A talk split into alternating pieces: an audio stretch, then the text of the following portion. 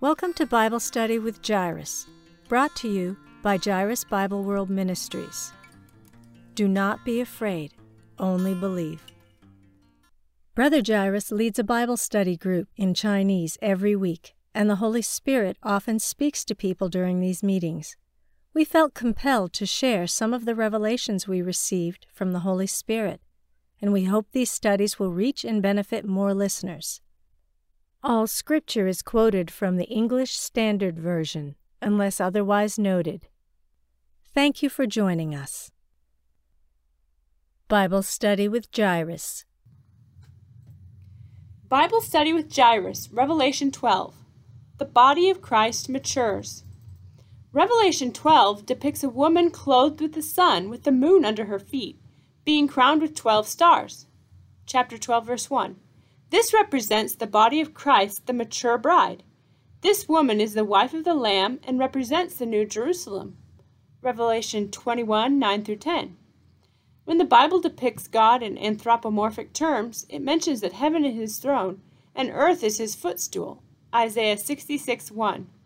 This is a description of God's greatness and his magnificent stature. In Revelation 12, the body of Christ, the bride, has grown into the measure of the stature of the fullness of Christ, Ephesians 4:13, and is mature enough to open heaven, enter God's heavenly temple, usher in the exaltation of the heavenly ark, and bring about the judgment of God, Revelation 11:19.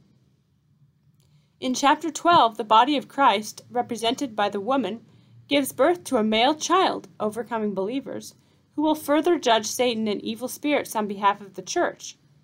Chapter 12 thus becomes an important turning point in the book of Revelation. This chapter is important for several reasons. First, Satan is so angry that he tries to devour the boy and persecute the rest of the woman's children, which ushers in the apocalypse of the last three and a half years of Revelation. Second, as the bride continues to mature, the labor pains of the rebirth of the universe continue to intensify, birthing the first fruits, the male child. This means the creation and construction of God's new universe, new heaven, new earth, and new Jerusalem, will soon be complete, and Satan's ultimate failure will soon come to pass. Just as the Israelites exterminated and judged the Amorites after their sinfulness reached its full measure, the church will judge Satan on God's behalf once his sins reach their full measure. Just as the body of Christ grows into Christ who is the head, Satan and his followers will grow into their full measure of sin. The great red dragon mentioned in this chapter is the ancient serpent who constantly drinks the blood of the saints. Riding the red dragon is the great prostitute, also known as Babylon the Great, who is also drunk on the blood of the saints of Jesus' witnesses. Babylon the Great is the mother of prostitutes and earth's abominations, while the mother of the saints is the heavenly Jerusalem, and this new Jerusalem is the wife of the Lamb. Revelation 21 9. Satan is the father of sinners, John 8:44, and God is our heavenly Father. The union between sinners and evil spirits who take Satan as their life produces Babylon the Great, who becomes the mother of earth's abominations. On the other hand, the union between God and men men who take the life of Christ, produces the body of Christ and the bride, who becomes the spiritual mother of all new creation. After a caterpillar transforms into a butterfly, the pupa no longer exists, and the cocoon loses its value. In the same way, the whole creation awaits the manifestation of God's sons. Romans 8:19, so it can be freed from its bondage to corruption and obtain the glorious freedom of the children of God. Romans 8:20. Once these birth pains are over, Matthew 24 8, and a new creation is born, the old creation shall pass away. This new creation consists of 1. Christ being the head and the firstborn of all creation, Colossians 1:15. 2. Christ's church being the bride and his body, the fullness of him who fills all in all, Ephesians 1:23.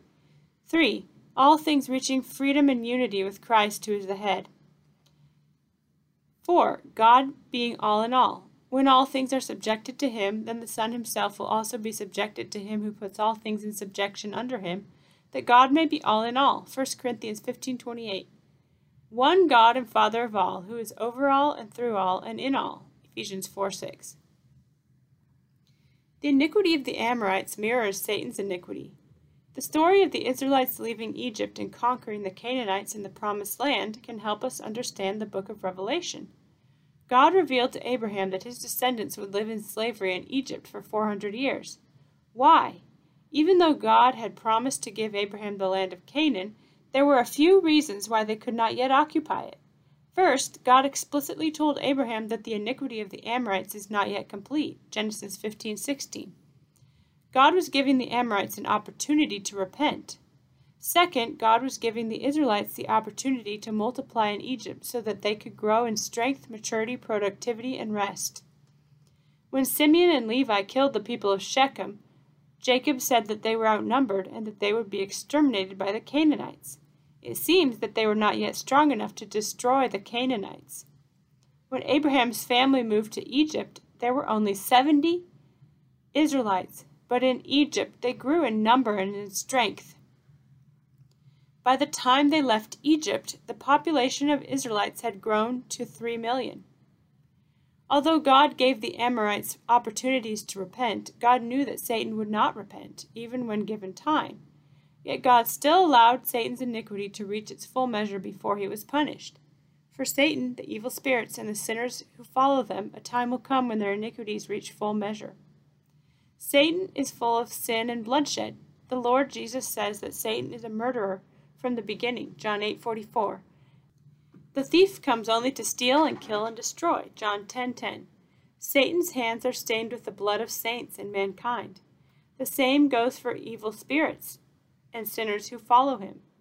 At the end of Revelation 14, angels harvest grapes with sickles and throw them into the great winepress of God's wrath, and blood actually flows from the winepress as high as the horses' bridles for 300 kilometers. Revelation 14:19 through 20. This indicates how many they have killed. Babylon the Great is also filled with the blood of the saints. Revelations 17:6. These passages prove Satan's wickedness. Just as God uses the Israelites to judge the seven tribes of Canaan, God will use us to judge evil spirits. Strictly speaking, we are not the judges. God is the judge, and we just carry out the judgment. In order to carry out God's judgment, we must be mature enough, just as the Israelites had to grow in strength before they could carry out God's judgment on the Canaanites. Christ's body must mature in order to ultimately carry out God's judgment on Satan and the evil spirits. But is today's church mature enough to carry out the final judgment on Satan and evil spirits? Can we even cast out the demons that live among believers? Or are we like the seven sons of the Jewish priest Sceva, when they tried to cast out demons, the demons said, Jesus I know, and Paul I recognize, but who are you? Acts 19:15. The demons then attacked and wounded the sons of Sceva. Many modern-day churches cannot drive out demons because they are possessed by them. Many people in the world are possessed by demons, yet the church is powerless to help. In the Bible, Jesus' disciples tried to cast out a mute spirit, but they couldn't. When they asked Jesus why it was so difficult, he said that this type of demon could not be cast out except through fasting and prayer. Only mature believers can cast out evil spirits. If the church today can't even cast out demons, how can we be mature enough to judge Satan and evil spirits? The church's judgment on Satan and the evil spirits will be a large scale exorcism. This means the church must increase in spiritual authority as we grow into Christ, who is the head. Only then will be, we be able to carry out God's judgment. We must learn from the Israelites' experience in Egypt and the wilderness. This will not only help us grow and multiply, but also help us learn the lessons of faith. Like Israel in Egypt, we must grow and multiply through suffering as we become firmly rooted in Christ. Like Israel in the wilderness, we must receive spiritual provision, manna, and draw near to the presence of God, the Ark of the Covenant. Just like the Israelites needed to break free from Egyptian influences and stop yearning for chives, garlic, green onions, cucumbers, and watermelons and fish, we must break free from past influences. In addition, we need to learn the lessons of faith. The first generation of Israelites was destroyed in the wilderness for their disbelief and disobedience. But the second generation entered the land of Canaan under Joshua's leadership and defeated the enemy. In the same way, the church today must overcome sin, foreshadowed by Egypt, and the world, foreshadowed by the wilderness, so it can enter the triumph of the spiritual life, foreshadowed by the conquest of the land of Canaan. As it goes through this three step process, it will be mature enough to judge Satan, angels, and demons. Satan often tries to incite us to do things we are not yet prepared for. Satan will provoke us to come fight him when it is not yet time. This was the case with Moses. God did call Moses to be the leader of the Israelites and to save them from slavery, but he fell for Satan's tricks and took action before it was God's time. He acted prematurely and killed an Egyptian in his flesh. Because of this, Moses was forced to flee to the wilderness, where he herded sheep for forty years. It was while shepherding in the wilderness that he encountered the burning bush, which was the manifestation of God's presence. God's presence took root in his life. We must learn from Israel's 400 years in Egypt and Moses' 40 years in the desert. During these times of exile, we must take the opportunity to root ourselves deeply in Christ, draw from his strength and nourishment, grow into the temple of the Lord, and grow into Christ who is the head. The church must mature in grace, power, life, and authority so it can finally carry out God's judgment on Satan. In summary, we are waiting for the Lord to come back, but Jesus is also waiting for our lives to mature so he can return. A woman clothed with the sun, with the moon under her feet, and on her head a crown of twelve stars. Who is this woman? Some say it is Mary, the earthly mother of Jesus. Some say that it is the bride of Christ, Revelation 19 and the wife of the Lamb. Revelation 21. First, let us examine the idea that the woman is Mary and the male child she gives birth to is Christ. This explanation seems to make sense. The passage seems to portray what was happening in the spiritual world when Jesus Christ was born. But there are some flaws with this explanation. After the boy is born, he is caught up to the throne of God. Revelation 12:5. But the woman flees to the wilderness where she is fed for 1,260 days, or three and a half years. The concept of three and a half years is a prophetic period of time mentioned throughout Revelation and Daniel. First, Revelation 13 mentions that the first beast is allowed to do whatever he pleases for 42 months, or three and a half years, Revelation 13.5. In addition, Revelation 11 says the outside court would be trampled by the Gentiles for 42 months, chapter 11, verse 2. The two witnesses prophesy for 1260 days, which is three and a half years. Daniel mentions 77s. Know therefore and understand that from the going out of the word to restore and build Jerusalem to the coming of an anointed one, a prince, there shall be seven weeks. Then for sixty two weeks it shall be built again. Daniel 9:25. And after the sixty two weeks an anointed one shall be cut off. Daniel 9:26. Daniel speaks of the Antichrist and says, And he shall make a strong covenant with many for one week, and for half of the week he shall put an end to sacrifice and offering. Daniel 9:27. In other words, these passages all mention three and a half years, which are the first half of the last seven years prophesied by Daniel, while the three mentioned earlier are the latter half. So the three and a half years that this woman is in the wilderness must refer to the end times. If this woman refers to Mary, the mother of Jesus, and the wilderness she flees to refers to Egypt, then why does it reference the three and a half years, which are part of the last seven years during the end times of human history? Besides, if the boy is Christ, how can we explain that the woman flees into the wilderness after the boy is caught up to the throne of God? Revelation 12:4. Although the dragon's attempt to devour the child can be interpreted as Satan seeking to kill the infant Christ, Joseph and Mary didn't flee to Egypt after Jesus ascended to God's throne after his resurrection. They fled when he was an infant. The Bible talks about three stages of Satan's rebellion. First, he and one third of his rebellious followers were driven out of heaven by God. They went from the third heaven to the second heaven. Second, the Lord Jesus speaks of Satan falling like lightning in Luke 10:18. Again, the scripture says that Satan's tail swept down a third of the stars of heaven and cast them to the earth. Revelation 12:4. It also says that the dragon stood before the woman who was about to give birth, so that when she bore her child he might devour it. Then the dragon became furious with the woman and went off to make war on the rest of her offspring on those who keep the commandments of God and hold to the testimony of Jesus. Revelation 12:4 and 12:17. If the woman is Mary, then the dragon should be fighting with James and Jacob, the brothers of the Lord Jesus. But that is not the case. The rest of the woman's children are those who keep God's commandments and the testimony of Jesus. This indicates that the male child also keeps God's commandments and the testimony of Jesus, which means he is not Jesus himself. Perhaps the boy represents the overcomers, martyrs, or raptured saints. In any case, they are the first fruits of overcomers. Our mother, the heavenly Jerusalem. In any case, I believe the woman in the passage is not Mary, the earthly mother of Jesus, but a spiritual mother who gives birth to many children. Paul makes it clear that our mother is the heavenly Jerusalem, Galatians 4:26. Paul compares the heavenly Jerusalem to Abraham's wife Sarah and believers to Isaac. But he compares the earthly Jerusalem to Hagar, who is in slavery with her children.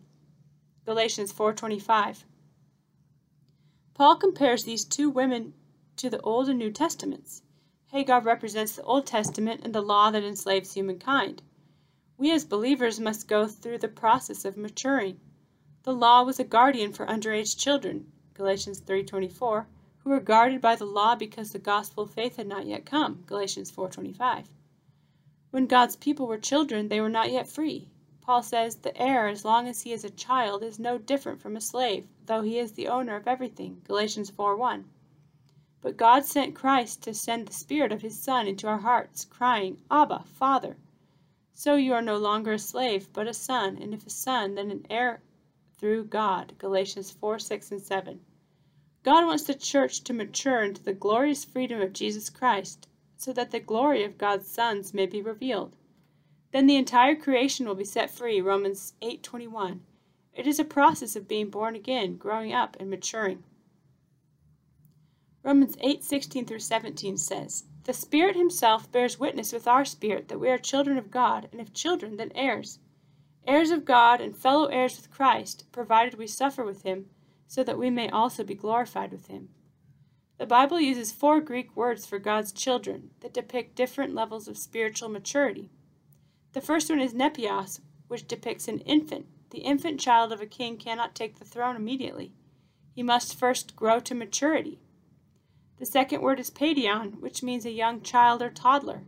Toddlers also need to grow up. The third one is teknon, which is used in Romans 8:17 for children. It means teenager or young adult. The last one is huios, which is the word sons in Romans 8:14. This verse says, "For all who are led by the Spirit of God are sons of God."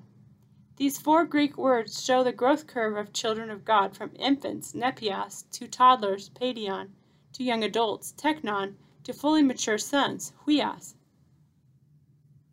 God desires the body of Christ to grow to its full maturity so all creation can be liberated from its bondage. This is exactly what is happening in Revelation 12. Revelation 12 is the turning point in the book of Revelation. Before long, God will do away with the old creation and welcome a new heaven and a new earth. I don't believe this passage is talking about Christ being born, but about God's sons being glorified. The birth, death, and resurrection of Christ are complete but his body, the church, is still going through the process of maturing. Their birth, suffering, and rebirth mirror Christ's suffering and usher in the rebirth of the universe that Jesus refers to in Matthew 24. And the bride of Christ, the heavenly Jerusalem, will be the mother of the new creation.